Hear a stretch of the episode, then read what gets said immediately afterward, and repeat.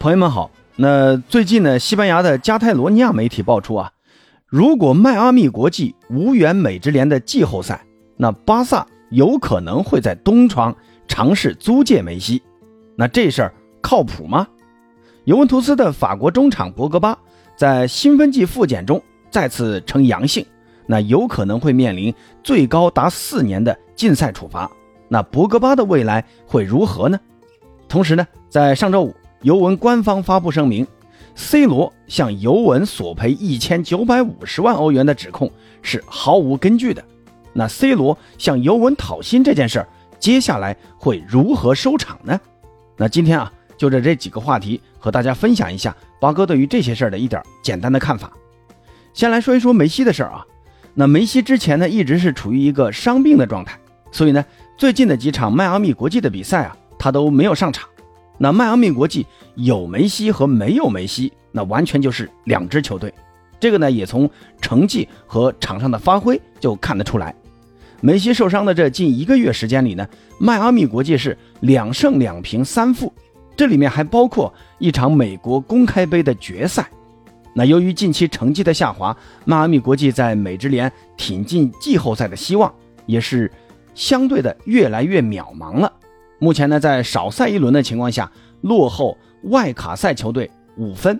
那美职联的常规赛还有两轮就要结束了，所以呢，要想抓住美职联季后赛的尾巴，那么迈阿密国际就必须要在接下来的这三场比赛中尽可能取得全胜的战绩，同时呢，还需要在他身前的那些球队的成绩啊，要尽可能的差。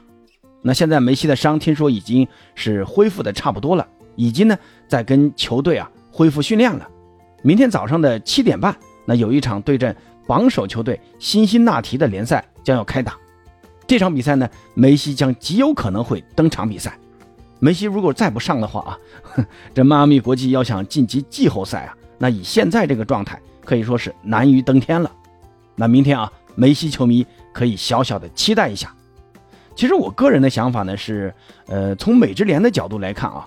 迈阿密国际晋级季后赛是有着一个现实需求的，因为对于其他球队来说，他们都会希望能跟球王梅西踢一场比赛，不管是从卖票的这个角度，还是说从美国足球推广的一个角度，都是对他们是有利的。另外呢，辛辛那提目前这支球队啊是高居东部榜首的，他已经铁定晋级季后赛了。那这场比赛如果从呃整个美职联的角度来看呢，有可能啊。会是一场像 NBA 比赛中，呃，一方已经大比分领先之后的这种垃圾时间的比赛一样。那为了确保迈阿密国际能拿下这三分，那这场比赛极有可能是一场保送赛，有很大可能啊，辛辛那提会派一些替补球员上去和迈阿密国际打。那美职联需要尽可能的确保迈阿密国际能在接下来的这三场比赛中要多拿分。当然了。这个呢，纯粹是八哥的胡乱猜测啊。那如果八哥的猜测是对的，那我其实觉得迈阿密国际晋级季后赛的可能性还是相对较大的。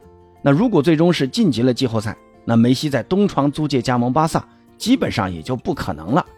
那如果接下来迈阿密国际没有晋级季后赛，那梅西有可能会租借加盟巴萨吗？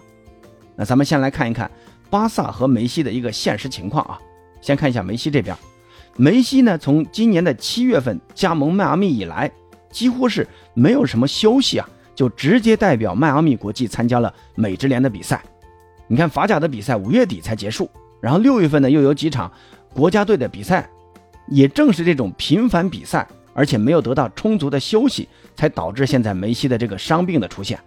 那这个赛季迈阿密可能已经不会在成绩上做过多的考虑了，因为毕竟已经拿下了一个冠军了嘛。那下个赛季就有可能啊，球队会在成绩上会有所要求了，而这个前提呢，就是球队必须要拥有一个健康的梅西。所以呢，如果最终没能晋级季后赛，而新赛季的美职联又是在明年三月份才开赛，那今年的十一月到明年的三月这几个月呢，梅西就可以好好的休息一下，把身体呢尽可能的恢复好。所以呢，从三十六岁的梅西的角度来看，我觉得这个时候啊，休息。比什么都重要。我个人呢，也是希望梅西能尽可能的休息好，因为这个年纪你确实也没几年球好踢了嘛。你如果说想多看几场梅西的球，就必须要有一个好身体。所以说，梅西呃从东窗啊，呃租借呃再去踢五大联赛，我觉得这种可能性啊就不大。那如果从巴萨的角度来看呢？巴萨目前正处于一个修球场的一个过渡阶段。目前的主场奥林匹克球场，它的容量有限，也就五万多个人。即便从卖票的角度来看，梅西的回归对于巴萨的票房销售的提升，那也是极为有限的。同时呢，巴萨的主席拉波尔塔和梅西家族之间还是存在着一些矛盾的，这个呢也需要时间去消化。这么短时间，呃，你又让双方放下芥蒂，重新合作，我个人觉得还是比较难的。同时呢，巴萨这个赛季对其实对于成绩的要求啊，我个人觉得也并不是那么高啊。这个欧冠小组抽签的结果一出来，那基本上就知道了，巴萨对于小组出线后也基本上就达成了赛季初制定的一个目标了。而联赛中呢，我觉得只要打皇马的那两场比赛，你别踢得太差了。我相信巴萨球迷也不会对本赛季的巴萨有太大的怨言的，所以我个人还是觉得，呃，还是以前的那个观点啊，梅西租借回归巴萨的最佳时机，其实不是在这个冬天，而是在明年冬天，也就是二四年的冬天。那个时候呢，梅西和迈阿密国际的合约也快要结束了，同时呢，巴萨的新诺坎普球场的落成将在十一月份落成，而那时是梅西回归巴萨踢一场告别赛的。最佳时机，那最有可能的情况，我觉得就是梅西，呃，会像当初贝克汉姆回到欧洲那样啊，代表巴萨呢踢两三个月球，再回到美国。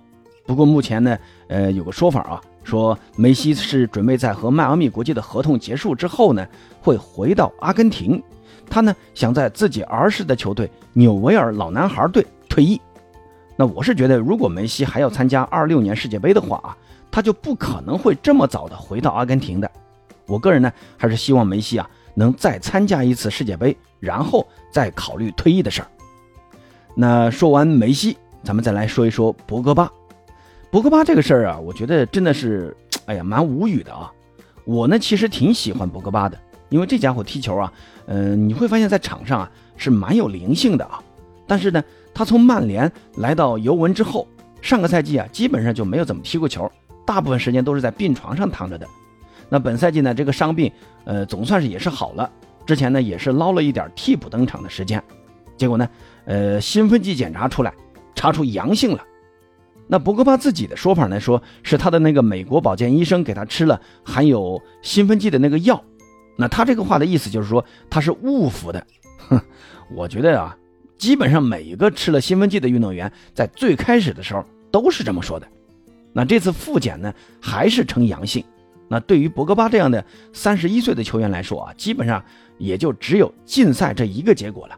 关键在于禁赛几年。